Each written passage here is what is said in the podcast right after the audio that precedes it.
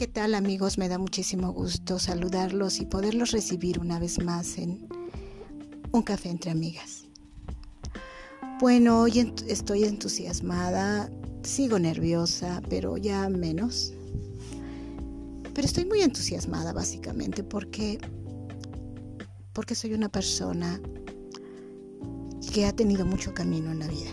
Tengo 50 años y mucho, mucho, mucho aprendizaje de vida. Y lo cual agradezco a Dios porque me ha permitido, me ha permitido tener una vida rica, una vida maravillosa. Eh, no desde el aspecto que todos vemos, sino desde el aspecto espiritual, emocional. Y, y me ha permitido todo ese trayecto ir fortaleciendo mi carácter inclusive. Pues bien, yo soy una persona que cree en Dios, que creo en Dios con todo mi corazón. De hecho, como asesora de salud, siempre hago hincapié en la importancia de la espiritualidad. Y independientemente de lo que tú creas, hoy quiero compartirte algo de lo que yo creo. Y lo creo porque lo he vivido. Porque sí lo he leído, pero sobre todo lo he vivido. Lo he sentido en mí. Y he visto la presencia del Eterno al lado mío. En muchísimas circunstancias. En momentos difíciles. Y en momentos de salud y de gozo también.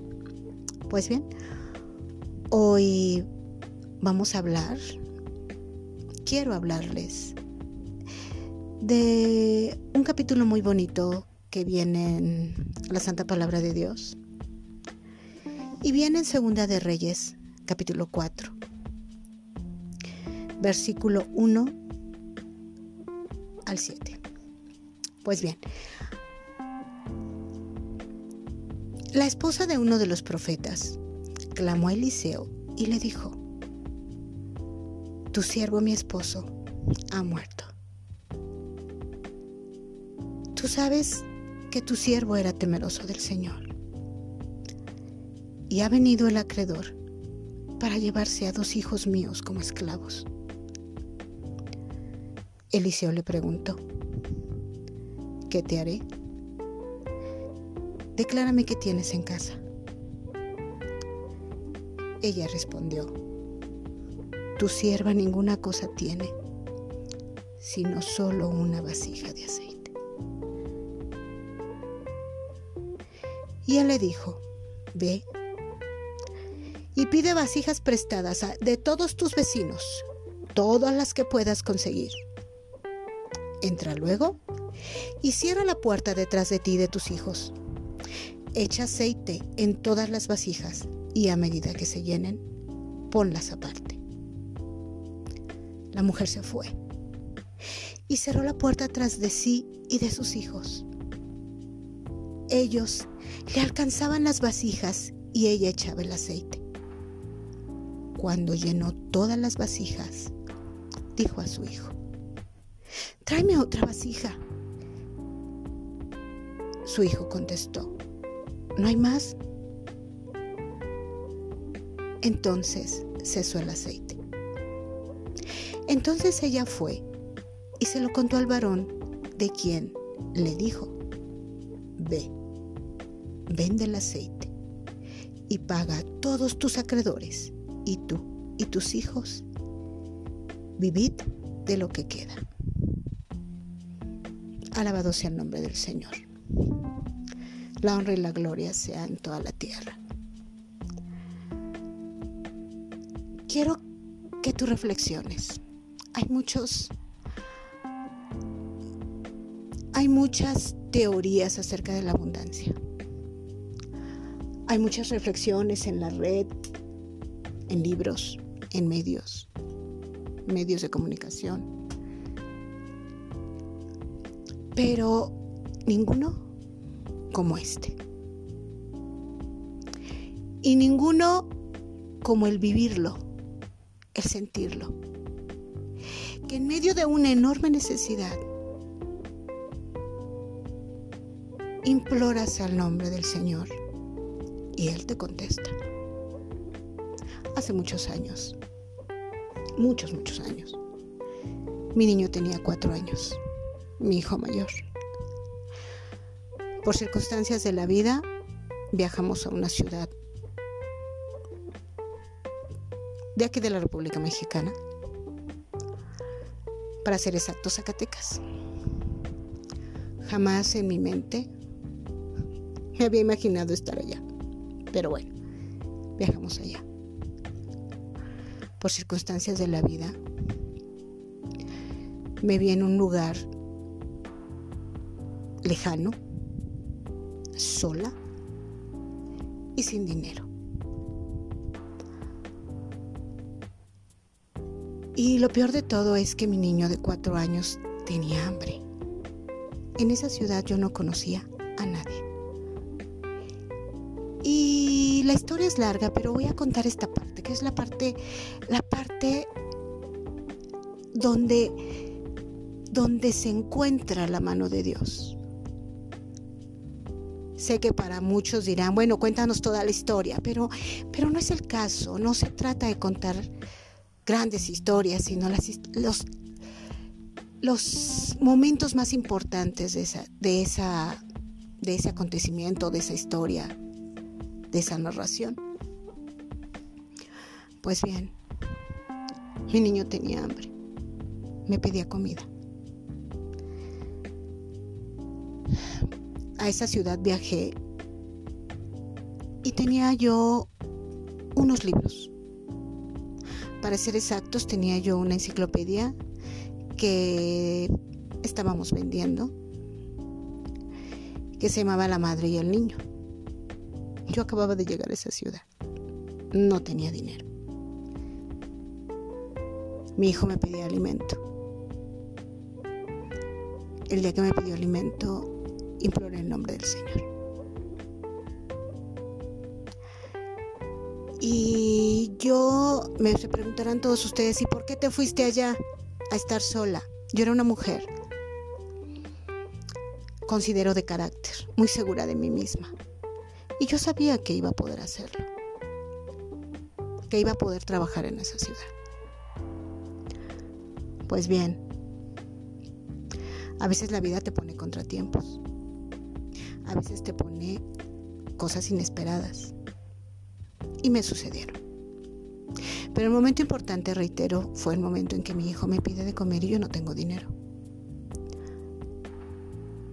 Me hinco a orar, con un enorme dolor en mi corazón porque me sentía sola. Y sola de familia, pero no sola, sí, no sin Dios. Y yo acudí a Él, como siempre lo había hecho, como siempre. Salí de allí, dejé a mi hijo, le dije, quédate aquí un momento. Mi niño era un niño muy quieto, muy, un niño maravilloso.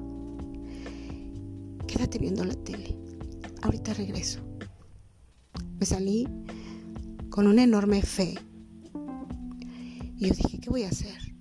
¿Qué voy a hacer? ¿Por dónde empiezo? Dios mío, llévame por dónde empezar. No sé, caminé, caminé, sin sentido porque era una ciudad que yo no conocía. Y de pronto me paré en un enorme árbol rodeado de un jardincito y su... Y me senté al lado de él, una banca y su banca. Y me senté, al, me senté al lado del árbol. Imploré al Señor y de pronto volteé a una tienda. Y vi que estaba un señor y una señora. La señora salió a despachar y la vi que estaba embarazada. Dije, Dios mío, por favor, llévame, guíame. Dirige mis palabras, pero permite que yo le lleve alimento a mi hijo. Pues así fue, entré a esa tienda con el corazón lleno de fe, pero también lleno de angustia porque, pues como toda madre, mi niño tenía cuatro años y yo lo había dejado solo. Yo quería regresar con él. Pues bien, entré a la tienda y empecé a hacer hacer una presentación. ¿Cómo? Porque esta enciclopedia yo apenas la estaba abriendo. ¿Cómo no lo sé? Pero guiada por Dios seguramente, porque eso sí, eso sí eso sí es seguro. Y me dice el señor de la tienda, un hombre joven, me dice, no, no necesitamos eso. La señora se acerca, también joven, y me dice, me permite. Y mientras yo trataba de convencer al esposo, la señora hojeaba la enciclopedia. Y cuando el señor me dice, no, estoy muy ocupado, ven, la verdad no me interesa. La señora voltea a mirarme y le dice a su esposo, ay, cómprasela. Por favor, cómprasela. Mira, es nuestro primer hijo y ya me dio armas, gracias a Dios, para poder rebatir las objeciones que el Señor me ponía. Y pues bien,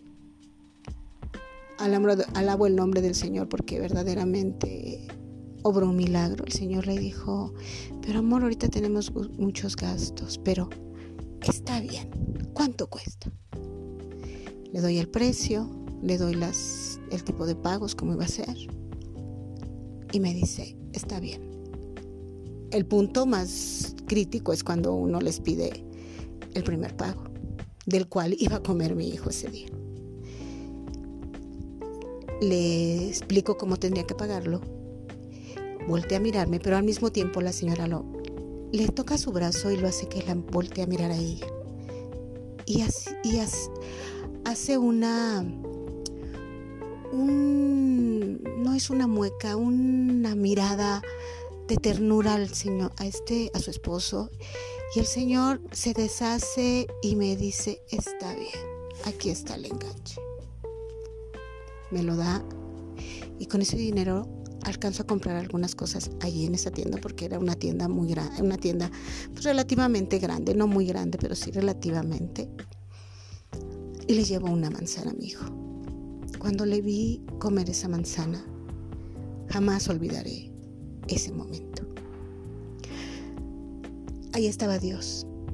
Y cuando yo salí de esa tienda, me sentía rebosante de gozo, con un inmenso agradecimiento a Dios porque Dios había orado una vez más en mi vida.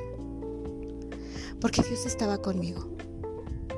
Porque había permitido que en ese momento yo pudiera tener abundancia. Estamos acostumbrados y habrá quien me critique, quien diga, ay, su abundancia mediocre. Los mediocres cristianos que se conforman. Es que la vida hasta ahora yo siempre he creído que se compone de momentos, de momentos valiosos, de lecciones pequeñas, grandes, pero todas son lecciones que te llevarán a desarrollarte, a desarrollar tu ser. Y así, como la viuda en medio de la pena invocó a Dios, estoy segura, y tuvo su respuesta, así también yo la tuve pero así también la puedes tener tú. Y estoy segura que no soy la única. Estoy segurísima que hay muchas personas que han vivido experiencias, encuentros, donde han podido sentir la compañía del Eterno. Pues bien amigos, es la reflexión de hoy. Espero que puedan buscar en sus recuerdos y llenarse de gozo. Porque recordar momentos en que Dios ha estado con nosotros nos hace recordar que Dios siempre está atento de nuestras necesidades. Dice el Señor, porque tengo planes y planes de abundancia para ti. Bendiciones amigos, que tengan un maravilloso día. Adiós.